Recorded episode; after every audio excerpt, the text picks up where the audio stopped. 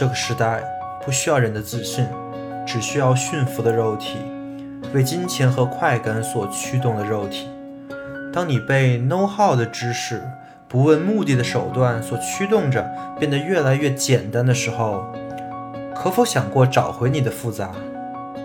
维生素 E，二十世纪重要思想系列，帮你重构自己的复杂。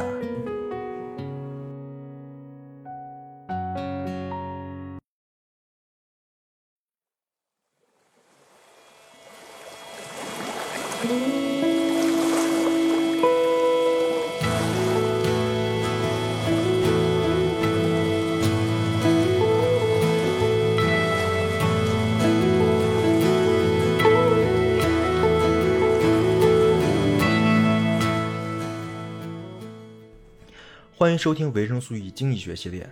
本期我们终于进入讲述可能是二十世纪最重要的经济学家约翰·梅纳德·凯恩斯爵士的篇章。本期作为凯恩斯篇的第一期，将以《凯恩斯传》为核心文本，主要讲述作为伟大经济学家范例的凯恩斯的精彩一生。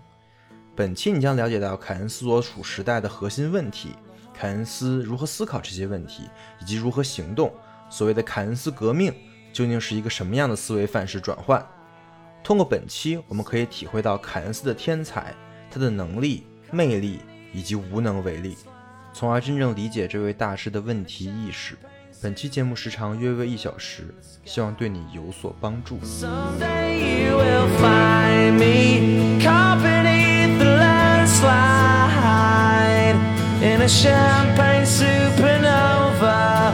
champagne supernova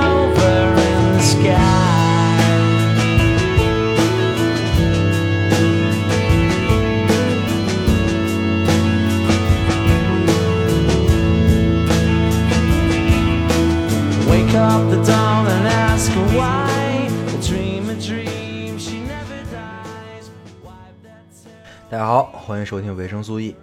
首先给大家道个歉，因为主节目好久没更新了。主要是因为最近我休假 出去玩去了，虽然没更新，但是玩的很开心啊，对不对？而且最近海南很适合去度假呀，人也少，价格也便宜，而且也没有七八月份那么热。啊啊，扯远了。呃，另外确实凯恩斯系列是需要很多很多准备的，而今天这期呢，作为凯恩斯系列的第一期，也是定调的一期，我其实心里也是很忐忑的。我希望能把。能在今天把凯恩斯爵士的问题意识讲清楚。那至于为什么刚开始就先讲问题意识啊，这个事情我觉得我已经说了好几次啊，就不重复了。详情听熊彼特系列的开头就可以了。那首先简单介绍一下凯恩斯爵士。我相信稍微对经济学有一点了解的同学，凯恩斯的名字应该都不会陌生，因为这个人真的太重要了。如果说康德是现代哲学之父，是哲学的蓄水池的话，那凯恩斯呢就是经济学的吸血池，是宏观经济学之父。在他之后的经济学才分为宏观经济学跟微观经济学，逐渐就变成了我们现在学的经济学那个样子。他可以说是一个一己之力改变经济学体系的那个人。凯恩斯的经济学贡献是最最直观的，直观到我们现在当代的政府一旦遇到一点点经济问题的时候啊，最最常用的方式就是把凯恩斯那一套拿出来。举个例子吧，比如说二零零八年的时候，大家都知道啊，就次贷危机、经济危机了。咱们国家因为那个时候的金融还没有跟全世界接轨嘛，所以影响不是特别大，但是也是很受冲击。那个时候啊，我们国家拿出了一个四万亿的经济刺激计计划。这个事儿，我想大家应该或多或少都了解一下。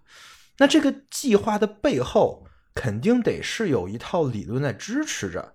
这个理论会告诉我们，一旦出现了经济危机了，那政府这么做它就管用，这危机就能缓解，对吧？那这个理论是什么呢？其实就是凯恩斯搞出来的。那回到现在啊，现在因为疫情的原因，美国的经济受到了重创。于是你可以看，就这几个月，美国实行了大量的财政宽松政策。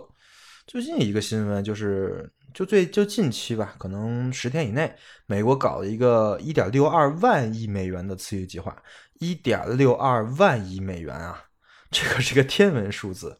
那这背后的理论是什么呢？还是凯恩斯啊。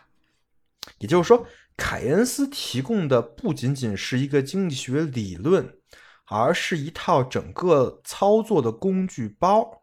它里面有无数的工具体系可以供政府选择去使用。它的理论的实操性真的是远大于他之前的所谓的那些古典经济学的经济学家们。所以说，凯恩斯对于我们现在的政府来说，真的太重要了。当然，凯恩斯的伟大之处还不只是对于政府来说，他的经济学比较好用。啊，二十世纪其他的著名的经济学家，比如熊彼特啊、哈耶克呀、弗里德曼啊等等，或多或少都会拿出来啊，同凯恩斯的理论来比一比。可以说，凯恩斯就是那个总统山，是一个伟大经济学家的标尺啊。如果一个人，想跻身，或者说他能够跻身这个伟大经济学家这个行列的话，那他的理论一定是要和凯恩斯的理论拿出来较量一番的。就比如说，熊彼特就被称之为凯恩斯的对手啊，而哈耶克就更不用说了，一生之敌，对吧？反凯恩斯主义者就是哈耶克。那我们讲完凯恩斯之后，就会讲到哈耶克的，到时候会详细说他俩的恩怨情仇。听着，凯恩斯的学术很厉害，但是跟熊彼特不一样的是，凯恩斯并不是一个纯粹的专家学者。熊彼特一辈子都是在学校里啊，是在象牙塔里啊，啊，他是一辈子的大学教授。但是凯恩斯不是，凯恩斯不但学术上很厉害，他的人生经历是可圈可点啊。他出生的时候正好是尼采所说的“上帝死了之后的那个年代”。这就也造就了他的那种重估一切价值的反叛性格。同时呢，他的一生经历了大萧条，经历了两次世界大战，而他真的是经历了呀，就是他是真真正正参与了这些大事件的。在大萧条跟两次大战的期间，他是在英国政府里担当可能是最重要的那个角色。真是为英国乃至世界的经济跟资本主义的兴衰存亡呕心沥血啊！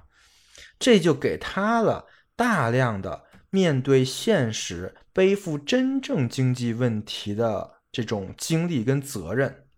于是他就跟熊彼特这种理想主义者可能不太一样，凯恩斯时刻在面对真正的问题。他是在那种一边是理论，一边是现实，一边是理想，一边是实地的这种夹缝之间求生存、找寻中道的那个人。而这个中道，他还真找着了。而这其中的故事呢，是真的值得我们去了解，并且当成一个行动的范例来看待的。那我们本期就来讲一讲凯恩斯是如何成为那个举世闻名的凯恩斯爵士的。凯恩斯出生于一八八三年啊，出生于一个书香门第，而且还不是一般的书香门第，而是剑桥大学教授的家庭。剑桥，我相信没有人没听说过吧？就是英国北大，对吧？啊，那凯恩斯的父亲老凯恩斯呢，是原来剑桥数学系的，成绩一直很优秀，毕业就留校了，在先后在剑桥做过数学，做过伦理学。呃，也做过经济学。那个时候，凯恩斯的父亲的老师就是大名鼎鼎的马歇尔了。马歇尔这个名字在经济学界也是鼎鼎大名啊。可以说，在凯恩斯之前的那个时代，最著名的经济学家就是马歇尔了。他写过那本《经济学原理》啊，现在也有卖啊，是一本非常经典的、很适合入门的经济学著作。在当时呢，经济学这门学科呢，其实就是马歇尔这本书撑起来的。呃，当时凯恩斯就说啊，我当时他学经济学其实是非常轻松的，因为 没有没有多少可以看的书，要么呢就是美国功利主义那一边托马斯穆勒写的那些经济学，另外呢就是马歇尔这本《经济学原理》了。马歇尔就是这么个地位啊，说一句经济学的泰山北斗不为过。而凯恩斯的父亲老凯恩斯呢，就是马歇尔的得意门生，这说明老凯恩斯也非常聪明啊。当然，呃，虎父无犬子，小凯恩斯也自然遗传。虽然老凯恩斯很聪明，也是有一个非常著名的老师，但是他并不是一个很有想法、有野心、很会去做那些闯荡的人啊。他相反呢，他是一个很追求安稳、安定的人。他多次拒绝了马歇尔给他推荐离开剑桥去其他学校当教授，去闯荡一番局面的机会。他就想图一个安稳，在剑桥留下来了。呃，主要负责的工作呢，就是考试中心的负责人，就主要负责监考、管理考试啊，相当于一个行政工作人员。这工作听着确实没啥前途哈，但好在呢。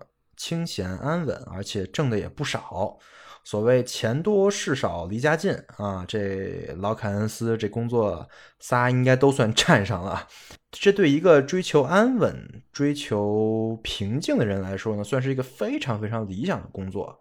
于是老凯恩斯就这么在剑桥扎根，和一位剑桥的女学生叫佛罗伦斯结了婚，就安定下来了。多说一句啊，这位叫佛罗伦斯的女学生，也就是未来凯恩斯的妈妈，他的成就绝对不比老凯恩斯低呀。他最高当上了剑桥的市长，一位女一位女性在那个年代能当上市长，这是非常伟大的成就了。当然，这一点凯恩斯也遗传了他的社交天赋，很明显就是遗传他母亲的。凯恩斯传的作者是这么评价凯恩斯的：在凯恩斯的一生中，几乎没有什么时候他不是从一种高高在上的地位俯视着周围的英国以及世界的绝大部分人的。可以想象一下啊，一个父母都是剑桥出身的。父亲师承经济学泰斗马歇尔的母亲，最后又当上剑桥市市长的一个孩子，那从小就在剑桥的家属区里长大呀，周边谈笑有鸿儒，往来无白丁，这孩子会很差吗？还除非这先天有点啥问题啊，不然很难差，对吧？那小凯恩斯呢，不但先天没啥问题，还非常的厉害。刚才我们说了，他该遗传的都遗传了啊，小小年纪就显示出了与众不同。小凯恩斯九岁的时候啊，就显示出了对数学的天赋。当然，他的父亲老凯恩斯注意到了自己的孩子做数学题很快，学习进度也很快。那因为父亲原来就是学数学的嘛，那其实这也不奇怪。但是小凯恩斯的语文也很厉害。他的老师也很惊讶，小凯恩斯的文学应用水平已经大大超过了他的年龄。而到了他十一岁的时候啊，经过父亲的栽培指点，他已经走上了学霸之路，在各项考的考试之中名列前茅了。啊，从那个时候开始，他就考试没差过，从小到大呢，就都是学神一样的存在。按我们现在的话说啊，他就是一位标准的别人家的孩子。在凯恩斯十三岁的时候，也就是我们现在小升初吧，小升初的那个时间，凯恩斯的父母呢给他报了伊顿公学的考试。伊顿公学这个名字可能也有同学听说过啊，是英国最好的中学，我这么说一点都不为过。那搁那搁现在，相当于就是人大附中，对吧？就是这种水平的一个学校啊。呃，那个时候英国的学生。还是等级森严的，因为英国本来就是一个君主制、贵贵族制的国家，对吧？那像这种学校上的人，其实一般都是贵族或者就是皇族，要不然呢，也就是巨富。因为伊顿公学的学费非常高啊，一般人呢也掏不起。就连凯恩斯，他那么他们家其实也很难掏得起这个这个学费。但是没关系啊，小凯恩斯脑子好使，就能当钱花，对吧？他以入学考试第十名的成绩拿到了伊顿公学的全额奖学金，而他的数学成绩呢，则是当时的考试的第一名。上了初中的凯恩斯就更是厉害了，凭着自己的数学跟英语的能力呢，到处参加竞赛获奖。他第一年上学啊，就获了十个竞赛的金奖。第二年呢，则是十八个，基本上能参加的数学竞赛他都参加，且都获着奖了。啊，同时这时候这个时候，凯恩斯的人格魅力呢也开始显现。他温和谦虚，待人有礼，同学们也很喜欢跟他交往。在伊顿公学的那几年里啊，凯恩斯就像每个青春小说里都有那个学神、学生会长那样的一个存在啊。他的智商跟情商都有一个跨越式的发展。这也为他在之后的学术圈跟官场里的左右逢源打下了坚实的基础。这么看，其实凯恩斯是一个彻头彻尾的建制派，是精英中的精英，对吧？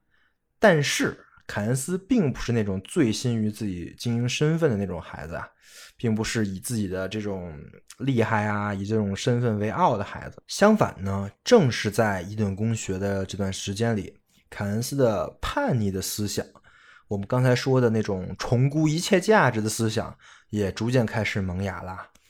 伊顿公学是一所神学院，所以说礼拜、祈祷总是神学的主旋律，对吧？而凯恩斯对这种事情完全不感冒啊，他认为这些所谓的神学教条呢，既不精确的表达含义，也没什么信息量。同时，他对所谓的规矩啊，跟他一些看不惯的老师在学校里的行为呢，也经常是愤愤不平的吐槽啊。这些都可以在凯恩斯在中学期期间给家里寄的信件里可以了解到。从这点来说啊，虽然凯恩斯是那种别人家的孩子、学神是吧？但是他还是有跟大家类似的那种嗯淘气的时候、叛逆的基因在里面，听着还亲还挺亲切，对吧？而这个精神也真的是贯穿了凯恩斯的一生啊。凯恩斯一生一直是一个在左跟右反之间反复横跳的一个人啊。现在呢，有一个很不错的播客，叫做“忽左忽右”。哎，这名字还挺适合凯恩斯的。之后他搞同性恋，参加先锋的左派组织布鲁斯贝利，这些事情都是他从小的叛逆埋下的种子。那你说一般人啊，有一些青春期的反抗啊什么的，最后呢也就算了，该怎么油腻还是怎么油腻，是吧？凯恩斯不一样，凯恩斯他把这种精神坚持到了最后。以至于他站在他的视角上，真的找到了一条站在左跟右之间的经济学的新路，这真的是他厉害的地方啊！你看人家叛逆能叛逆出思想的驱动力，对吧？而作为伊顿公学最优秀的应届生呢，理所应当的，凯恩斯的大学就来到了跟伊顿同宗同源的剑桥大学国王学院，当然也是全额奖学金。于是，在一九零二年，他告别了他的母校初中伊顿公学，前往了剑桥大学攻读数学专业。和所有刚上大学的学生是一样的呀。成为大学生的凯恩斯对大学的一切呢，都充满了兴趣。他去上他所有觉得有意思的课，而不只是他的专业数学。在国王学院呢，他系统的学习了伦理学、哲学。他参加辩论队，参加各类的学校社团，很快就在大学里崭露了头角。他的这种活跃也吸引了一个神秘的、特殊的组织的注意，这个组织就是信使会。很快就有两名非常神秘的信使来拜访了凯恩斯，跟他说明信使会的情况。信使会是一个非常有意思的组织啊。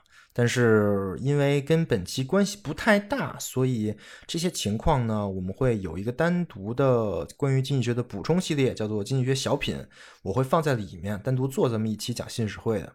当时的线条的信使会的会员跟荣誉会员都是鼎鼎大名的，至少在我们现在看都是鼎鼎大名的。举个例子啊，比如说罗素、怀特海、摩尔，以及在会里待了一周就撤了的维特根斯坦。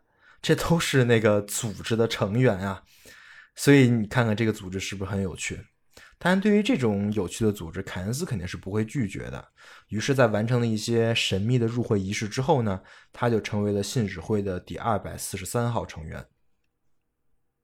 在信使会，凯恩斯认识了很多和他志同道合的新朋友，这些人都是玩世不恭、既聪明又富有哲理的人。大家在信使会这个平台上交流聚会，相互探讨真理，而就在这里呢，凯恩斯找到了支持他前半生信仰的一个底层逻辑。这个底层逻辑就是来自于荣誉会员摩尔的伦理学。如果你读过，如果你读过《维特根斯坦传》啊，你会对 G. 摩尔这个人产生一个很大的印象，因为有很多的篇幅都是在讲凯恩斯跟摩尔的关系的。这个人呢，在在维特根斯坦传里，这个人好像是水平比较一般啊。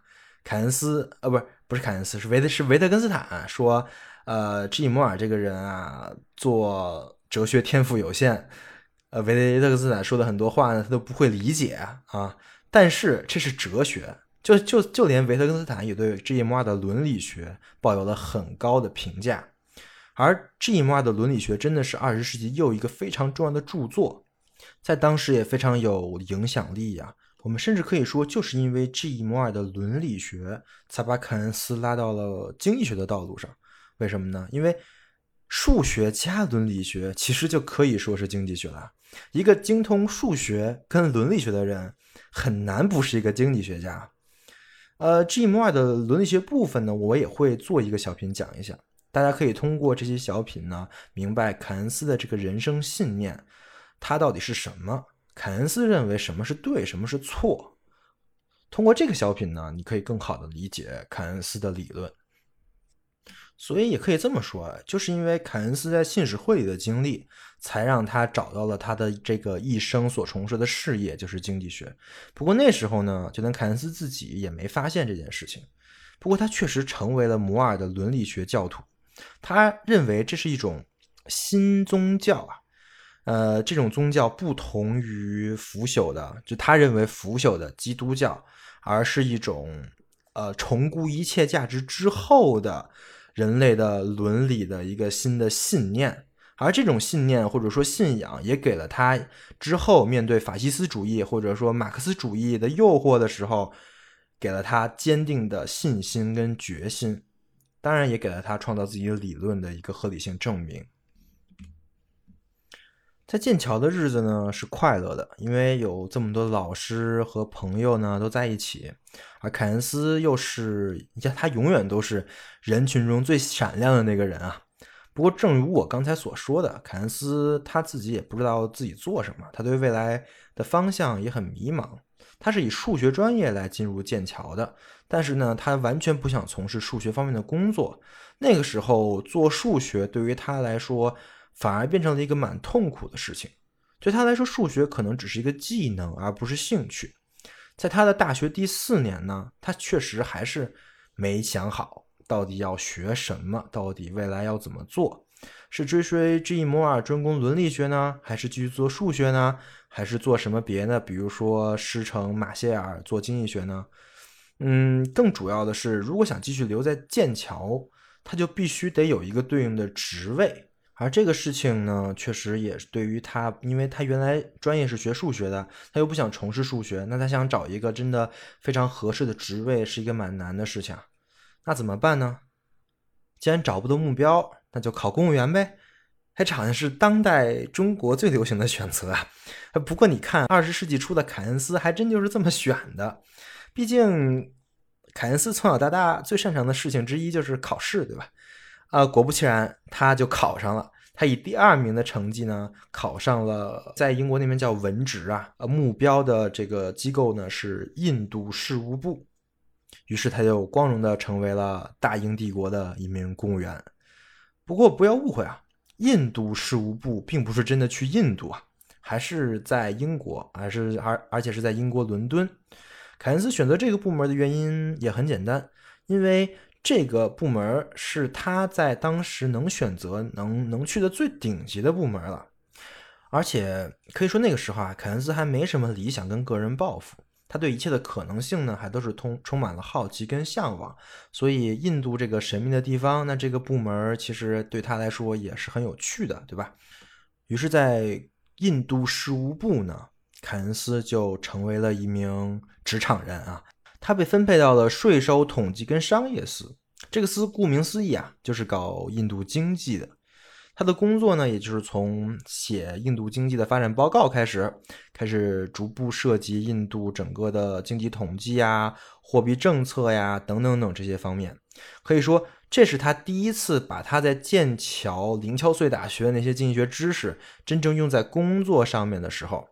而这个工作经历呢，也逐渐的把他跟其他的经济学家分开了，因为凯恩斯真的开始制定、开始研究实际的经济，开始制定政策，对吧？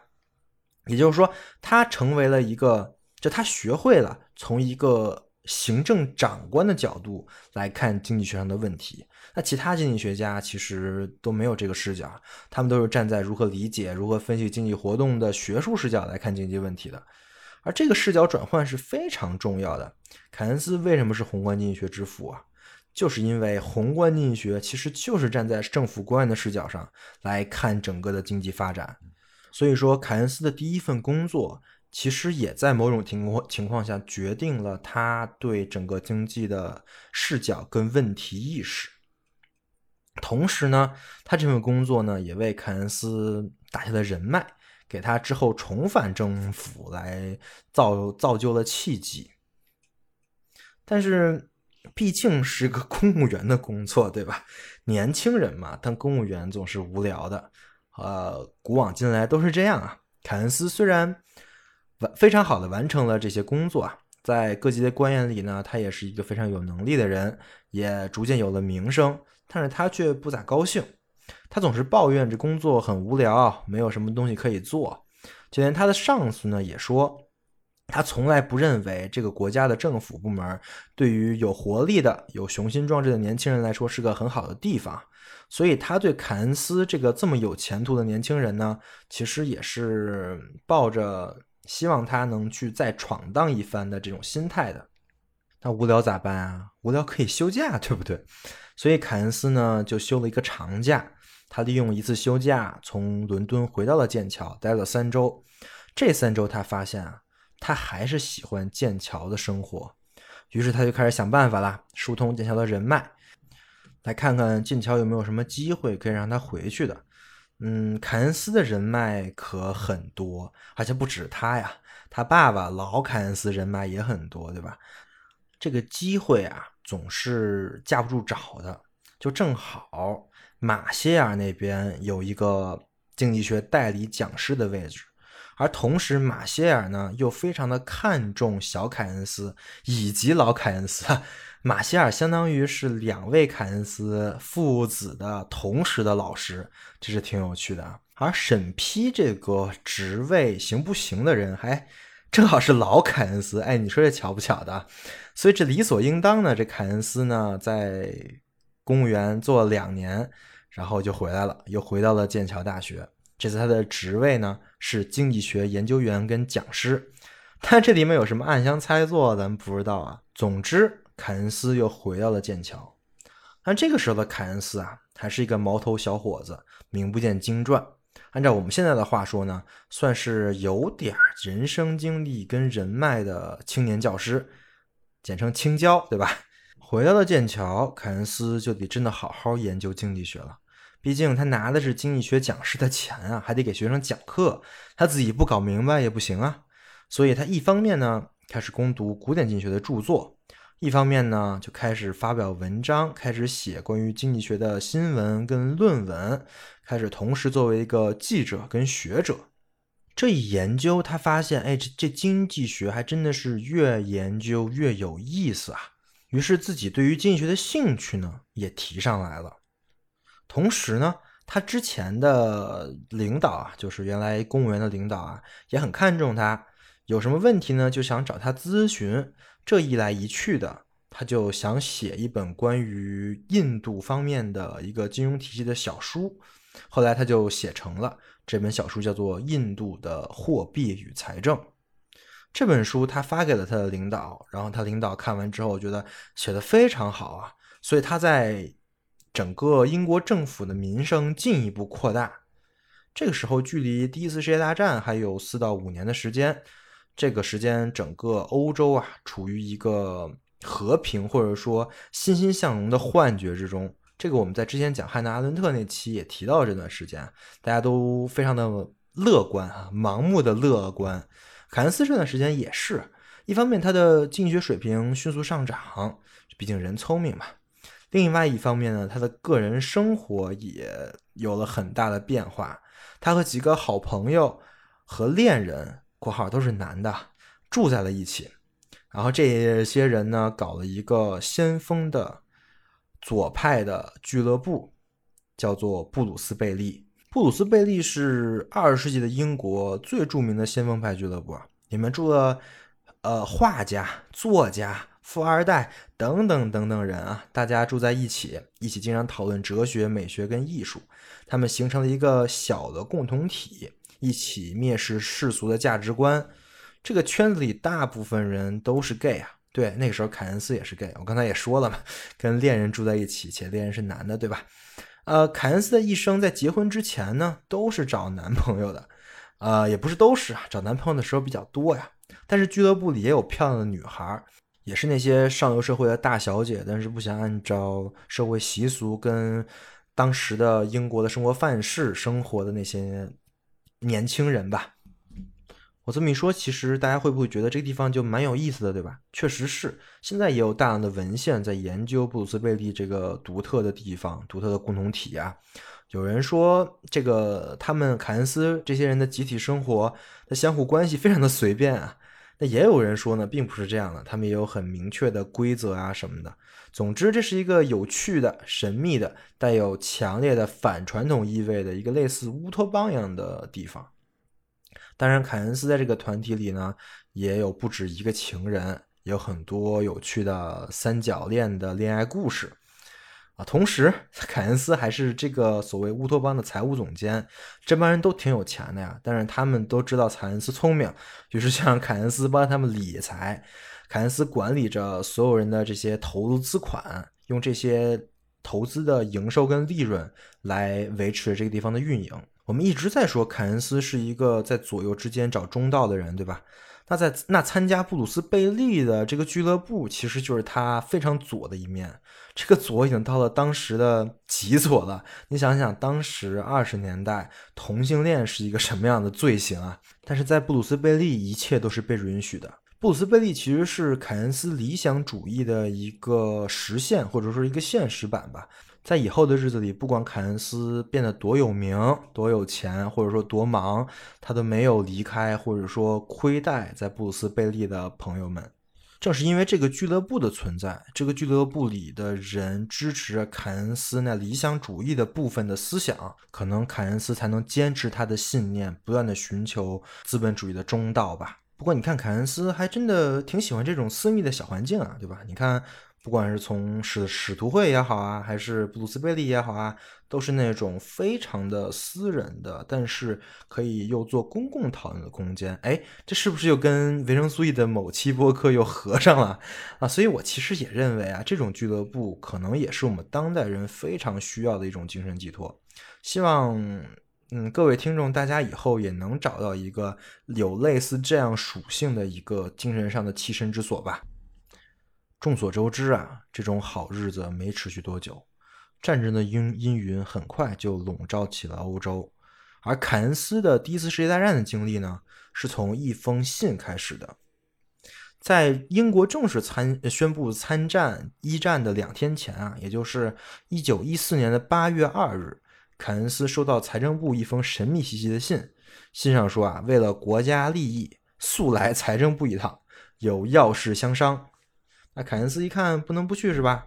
他一去就发现了啊，那个时候英国在金融上已经面临了一个大危机了，因为周边的战争，很多的外国的债券都没办法兑付，还有很多外国人在英国买的股票呢，那些资金也没办法兑付。而且那个时候英国还是金本位啊。什么是金本位？我之前在前的常常识那一期应该讲过，在金本位之下的政府。对于这种货币的操作空间是受黄金储备限制的，是非常有限的。黄金储备用完就没了，所以群众知道了这些事情之后呢，都非常恐慌啊！他们都争先恐后的去银行要把存的金子给取出来，这就叫挤兑，对吧？那个时候政府就慌了，他有两个选择，这两个选择都比较麻烦。第一个呢？比比如说，你可以，我就保黄金储备，我就跟大家说，你们不准再换黄金啦。那这样的话，其实会导致政府的信用下降啊。那很有可能你发行的纸币啊，跟你这些债券、信用担保啊，就因为你这个行，正因为这个行行为，一下价值就一落千丈，因为你相当于是违约了，对吧？呃，另外一个方法呢，比如说你就还是继续放开，大家说想换多少换多少吧，那很有可能你的。黄金储备是撑不了多久的，你要撑不住怎么办啊？呃，现在政府就面临了这么一个问题，于是就想到了包括凯恩斯在内的英国各大学经济学家，啊，经济学者吧，让大家来想办法。因为凯恩斯在英国政府也很有很有名嘛，于是就收到了一封这样的信。凯恩斯在了解这个情况之后，很快啊，在八月三号就一天就写了一个决策方案。这个方案呢，从持续的黄金承兑，再到债券回购，再到政府担保等等等一系列东西，全都写全了，非常的全面啊。他认为这个时候一定不能停止那个黄金的兑换，因为你要停止了，真的信心就崩了。相反呢。黄金储备在他认为就是在这个时候才有用的，所以一定要连续的承兑啊。凯恩斯认为这个问题的核心呢是信心，只有政府出面进行保证，这个危机才能稳定下来。而事实上呢，政府也部分的采纳了凯凯恩斯的方案，很快国内的金融就稳定下来了。但是损失已经造成了，外国人的债券无法兑现，那就是损失，对吧？那为了保护英国自己的利益，英国也只能选择参战了。开战了之后，英国政府对于熟识货币跟金融的人才的需求，那可是越来越大，对吧？毕竟这个炮声一响，黄金万两啊，那这都是要耗钱的。那钱从哪来呢？就只能靠这些经济学家想办法了。而凯恩斯这个跟政府合作过很多次，原来也有公务员经历的这么一位剑桥的经济学者，自然也就成了英国政府的招募的目标。于是，在一九一五年的一月份，凯恩斯在财政部获得了一个公务员的职位。他的工作内容呢，就是出谋划策，陪着财政部呃以及政府的高官去处理国际的战争借贷的情况和资金的问题。于是，在人类史上最残酷的那场战争之中，凯恩斯通过他的经验、学识跟头脑，参与了财政部的各类政策的制定之中，并很快的在财政部成为了一位举足轻重的谋士。现代社会的战争跟古代的最大的区别就在于啊，战争并不只是战斗，而是全方位的资源对抗。那谁能更高效的利用现有的资源拖垮对方，可能就成了战争的胜负手。那怎么做才能尽可能的为前线提供可持续性的金融帮助呢？敌国的财政状况究竟如何呢？我国跟敌国谁会先撑不住呢？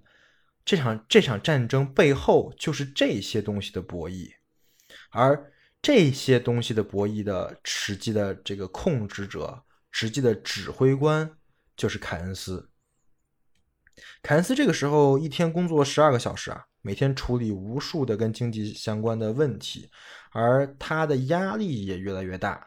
这个压力主要来自两方面，第一方面呢就是敌军的压力，他不断的在计算啊，现在现有的中呃现有的英国的这些东西，他能撑多久？他能打这场战争打多久？而英国的对手德国，他又能撑多久？怎么才能让英国撑得更久一点？一旦他得出悲观的预测呢，他其实就很难睡着了，对吧？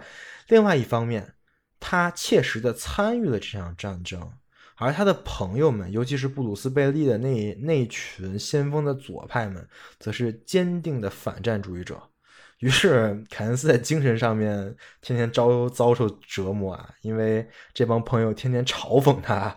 啊，当然，凯恩斯自己也会天天质疑呀，天天时刻反思自己的这些决策，自己帮助英国财政部打这么一场战争，从道义上来讲，到底是对是错呢？他其实也也心里没底，也很有压力。同时呢，他有很多的朋友又上了前线，有的甚至已经战死了，这也对他造成了很大的打打击，令令他对这个战争深恶痛绝起来。你可以想象，在这这在这几种力量和思想夹击之下的凯恩斯的痛苦，但是他还是很出色的完成了任务，完成了他的工作。他在一战期间前往了美国，通过和美国的谈判，使英国又获得了新的资源，占据了和德国消耗战的优势。一九一八年，德国最后一次反攻失败，已经丧失了一战之力。所以，同年的十月四日，德国提出了停战，第一次世界大战就这么结束了。而凯恩斯经过这次大战，已经成为英国财政部首屈一指的经济顾问。战争结束不代表凯恩斯在财政部的工作结束啊，因为接下来的停战协议更是大麻烦。凯恩斯作为英国的代表，斡旋于各个参战国之中，致力于拿出大家都可以接受的停战的协定跟赔偿的方案。他基本上参加了一战之后所有重要的经济会议啊。他自己说，在协约国的最高经济委员会上，他是英国财政大臣的副手，有全权的决策权。而在巴黎和会上，他是英国的代表；停战裁判委员会里，他是协约国的代表团团长。他每天都忙忙碌碌的，但是我们也能看出他在英国财政部的地位。因为战争的惨重损失，所有的战胜国都有意向向战败国，也就是德国索取高额的赔款，而很多的提案的赔款数数字呢，都是令人惊讶的高。凯恩斯早就看出啊，德国以及德国人民根本没这个能力来支付这个量级的赔款。他甚至提交了一个报告，详细的测算了德国战争之后的偿还能力，并指出这些不公正的赔款的条款很可能最终会摧毁资本主义制度。但是，因为在他眼中，那些丑恶的、只为自己考虑的政治家们的斡旋非常的有用，而德国在战争之后又非常的软弱。德国最终在巴黎和会上签署了凡尔赛条约，背上了绝对不可能偿还的巨额债务。而凯恩斯作为一个全程参与了此事的经济学者，在这些政治家的手腕跟计谋之下，毫无还手之力。他的呼吁没有任何一个国家的元首理睬。于是他只能绝望地看着德国签下了这个日后必将会有大祸的条约。在这一刻，他真的感受到了他所的他的学识、他的能力、他的伦理学的信仰、他的经济学的水平，在那些 丑恶的政治家眼里，真的是一点用没有啊！当然，他也不是无能为力啊。虽然他没能阻止这个协约的签署。但是他还可以骂，对吧？一九一九年的六月二十八号，凡尔赛条约签订成功。而早在三年之前，就是六月二十五号，凯恩斯就已经准备骂了。他 给他的母亲写了一封信，说：“从周一开始，我在写一本新书，主要是关于欧洲经济的现状，包括对和平协定的一些激烈批评，以及我自己对将来提出的建议。”我之所以会被煽起写这本书的情绪，是因为星期一发生的事情，我感到深深的、强烈的羞愧。我担心现在我不动笔，我心里的愤怒可能不能保持到我写完这本书。可见，愤怒的情绪反而是创作的源泉啊！哎，说到这儿，其实我好像也有很多播客，就是因为带着这个情绪才做的。啊，总之，凯恩斯收获了大失败。但是他要写的这本书却收获了大成功。这本书在出版的时候名为《和平的经济后果》。书里不但写了凡尔赛合约的不合理性，还详细的描述了签订合约时各国的政治家罔闻事实，只为自己的利益进行威逼利诱的那些丑恶嘴脸。尤其是美国跟法国的政治家，他刻画的尤其恶心啊。呃，最后他在书里还预言，这个协约一定会导致一个严重的后果。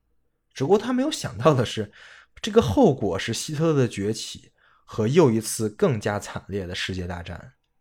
这书现在 Kindle 上就有啊，我也会放在 Telegram 频道里供大家下载，挺有意思的，可以大家看一看。可能凡尔赛合约和一战离我们虽然有点远，对吧？但是。凯恩斯的写这本书的时候，那个愤怒情绪跟问题意识，在这本书里可是体现的淋漓尽致啊。其实有关凡尔赛合约的书，到现在应该也没剩多少了。凯恩斯这本已经成为了比较珍贵的历史文献，所以说也是多亏了凯恩斯。这书一经发布就非常的畅销啊，受到了世界各国的政治圈、学术圈甚至人民的欢迎。同时，他布鲁斯·贝利的那些朋友们也对这本书非常的满意。他们认为这本书显示了凯恩斯虽然当过一阵政府的走狗，但是还是不忘初心，是吧？还是跟他们站在一起的。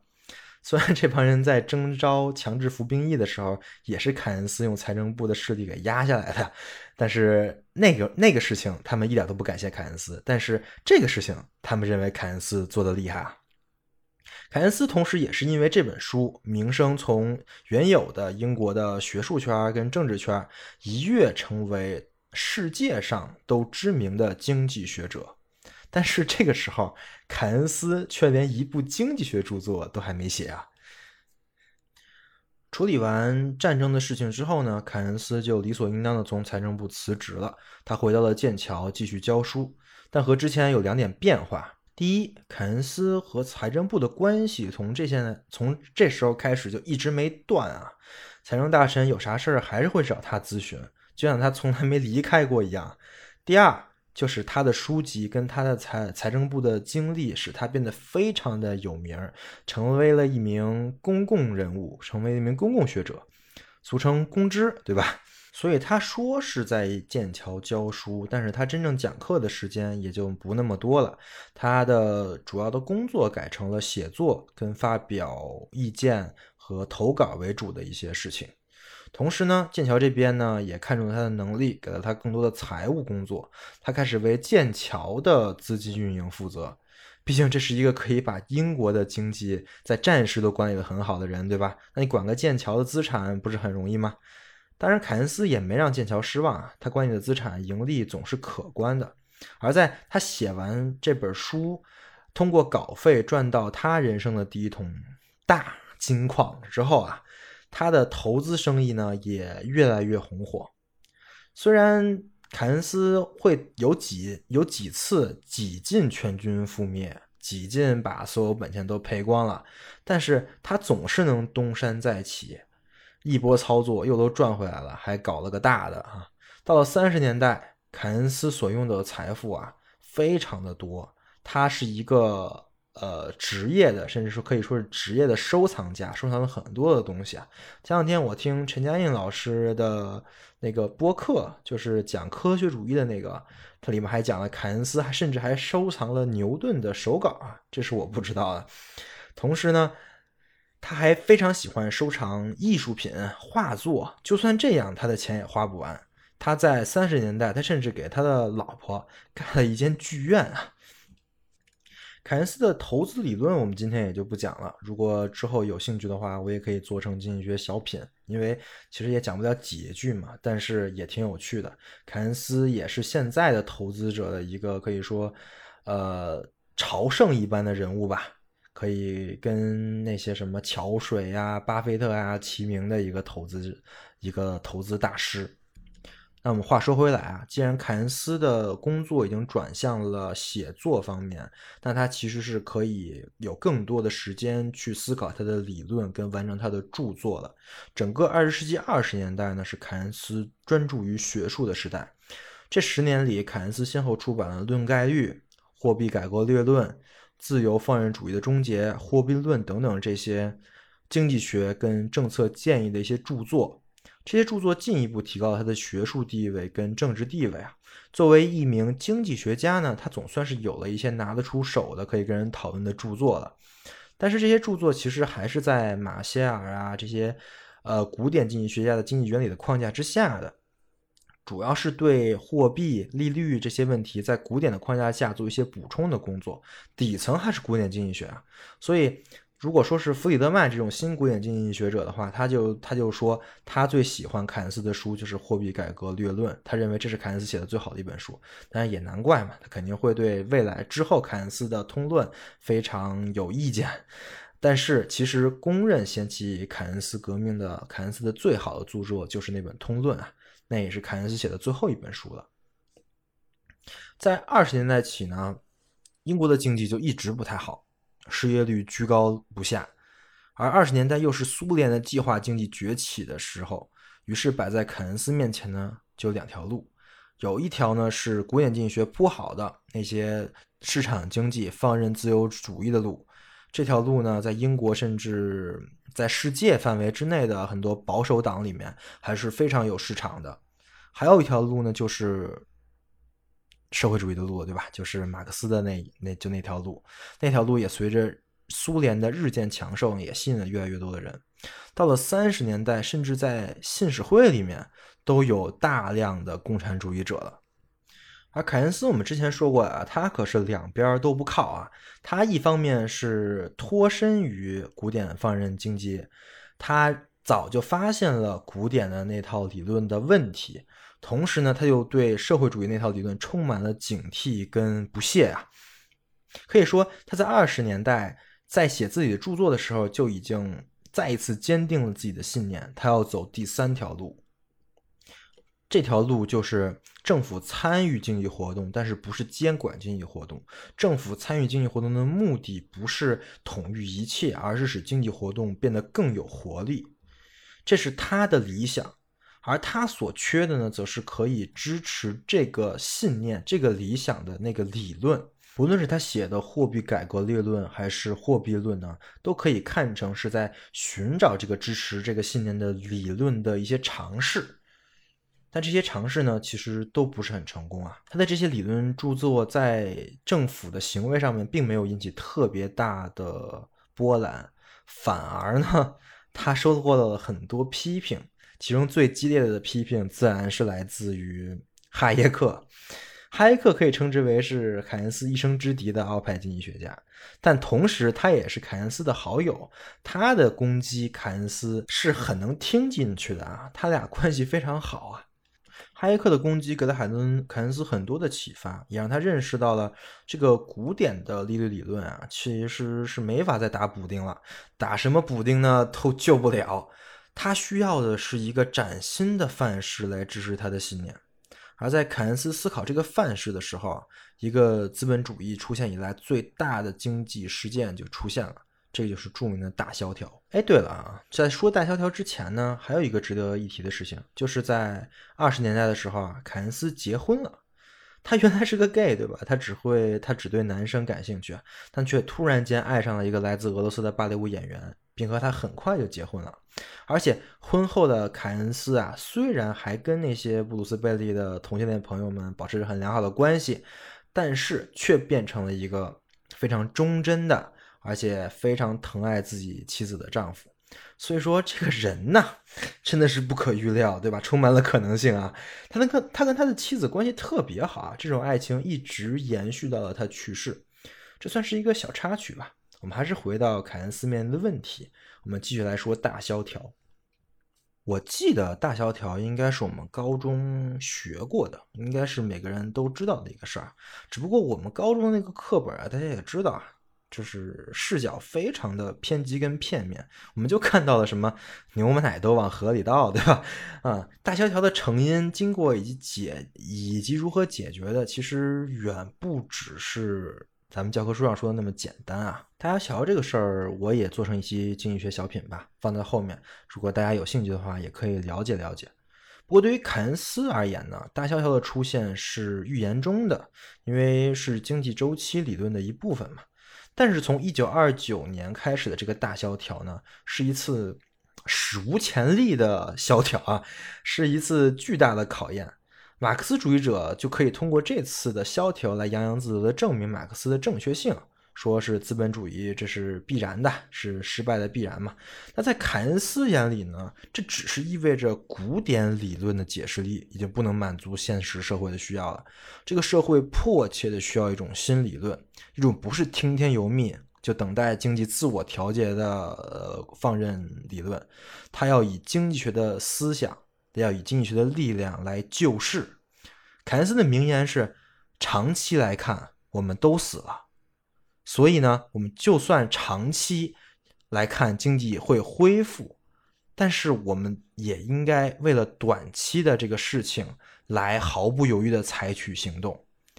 所以凯恩斯也被称之为救世的经济学家呀，他是非常有一种悲天悯人的色彩在里面的。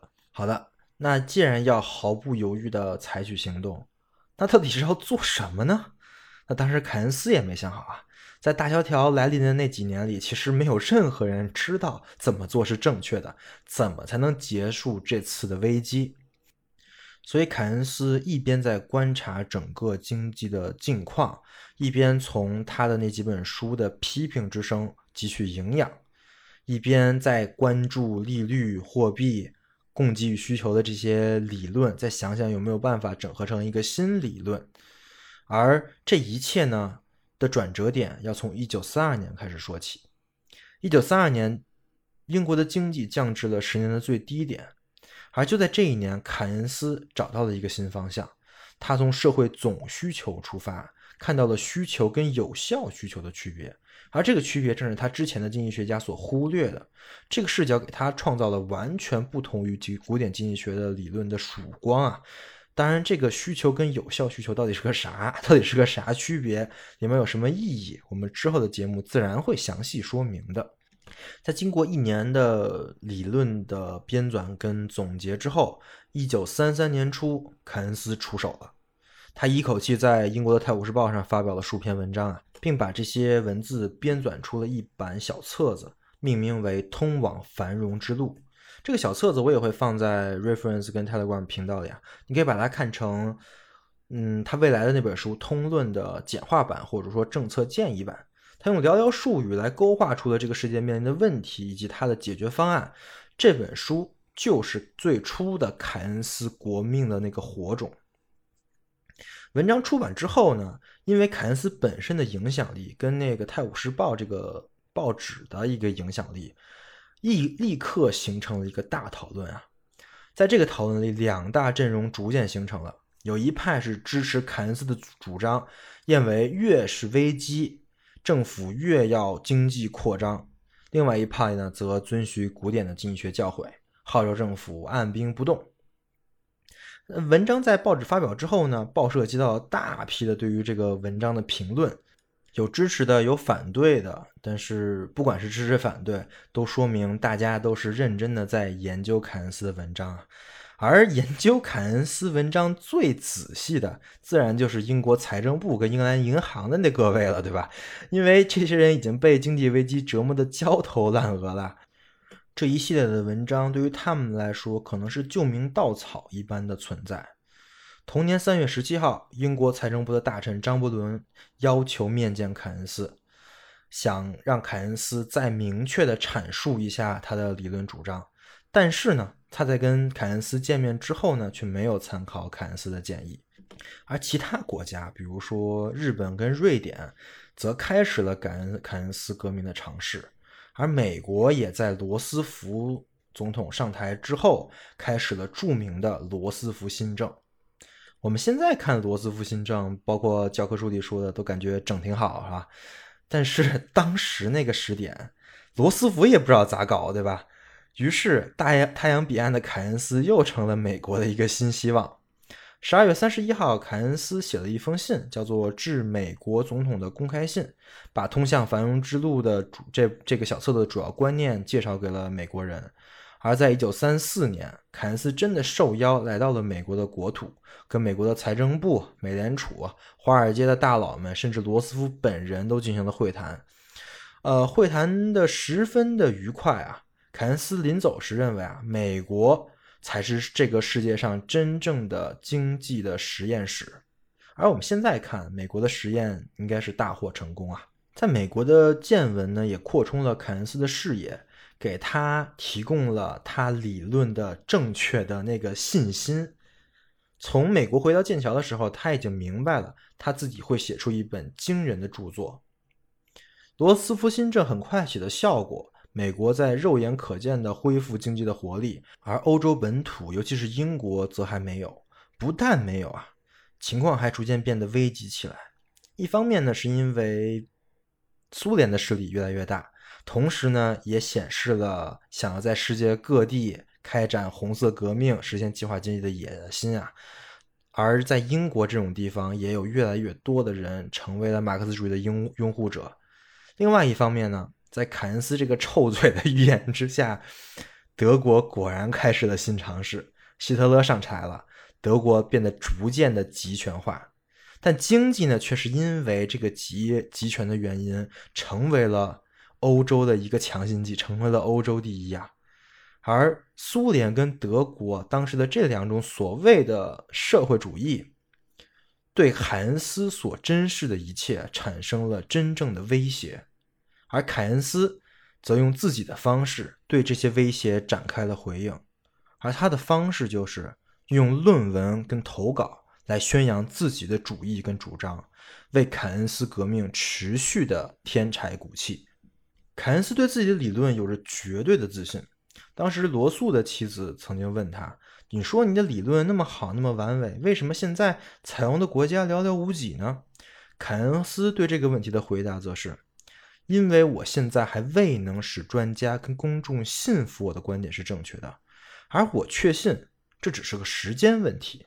等他们都被说服之后，经济政策都将照此制定。”哎，你看嘛，其实现在啊，就已经生活在一个被凯恩斯说服的时代了，对吧？现在遇到点危机，哪个国家不都是搞凯恩斯那一套吗？所以凯恩斯说这话的时候，虽然是自负啊，但是我们还是得给他跪下。而他在跟肖伯纳的书信里也是写道：“我正在写一本经济理论的书，这种理论对世界如何看待经济的问题的思想，会从总体上产生革命性的影响。”我并不认为它能立即发挥这样的作用，但是在以后的十年里会产生这样的作用。我不能预测，当我的新理论在与政治意识跟激情充分融合之后，会对行为跟事物产生什么样的影响。但是我敢肯定，它将带来很大的变化，尤其是它会打破马克思主义的基石。我不指望你或者其他人此时此刻能够相信我所说的这些话，但是对于我自己，我不是希望这会实现，而是在我的脑子里，我确信这会实现。这段书信往来写于一九三五年，而在一九三六年，凯恩斯所说的那本经济理论的书正式发表了。这本书名为《就业、利息、货币通论》，经济学界直接简称这本书为《通论》啊。理论上叫什么什么通论的书应该是非常的多啊，但是我们一说起通论，所有人都会明白，指的就是那个通论，那个独一无二的拯救了资本主义的通论。凯恩斯是英年早逝的，他在一九四六年因为心脏病病故于家中，时年六十二岁。他的死主要是因为在二战期间的劳累过度。当时他是英国最权威的经济学家。他在二战期间重复了他在一战中所做的那些事情，通过他的经济学能力再次救赎了英国，而《通论》也成为了他为英国筹措战争经费、尽可能的维持经济的重要理论依据。而在就在1945年，就是在他信里所说的十年后，二战结束了，资本主义阵营里的各个国家。都不约而同地应用了凯恩斯的理论来度过战后重建的艰难时期。这本书成了资本主义的万能灵药。我想讲到这里，大家应该已经明白了凯恩斯的一生到底是和什么在战斗，他到底想解决什么样的问题。同时，我认为大家应该也会好奇，到底这是一个什么样的理论，它能拯救了资本主义？凯恩斯所说的第三条道路到底是怎么走的？又是如何建构了这个思想的？嗯，很好。如果说大家有这样的疑问的话，或者说有这样的好奇的话，那本期内容的目的就达到了。下一期我们将正式的进入凯恩斯的理论部分，从他的最早期的出版那那本书《论概率》开始，我们来看看在现在的思想基石之中，凯恩斯究竟占了多大的地方。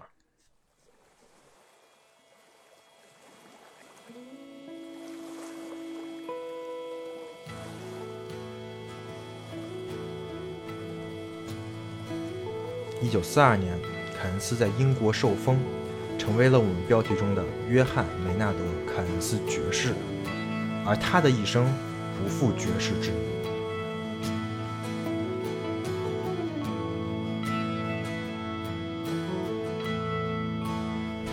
以上就是本期维生素 E，感谢您的收听，欢迎关注维生素 E 小程序、维生素 E Telegram 频道和添加维生素 E 小助手的微信来获取。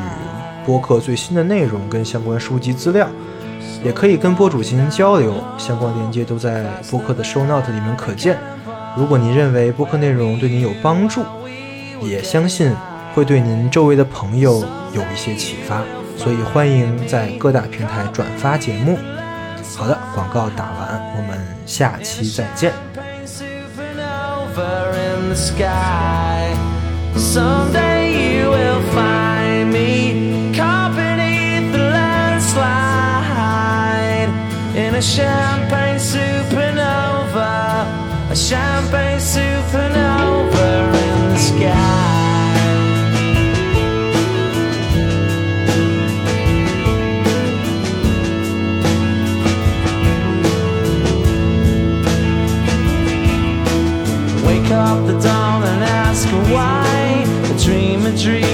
she never died.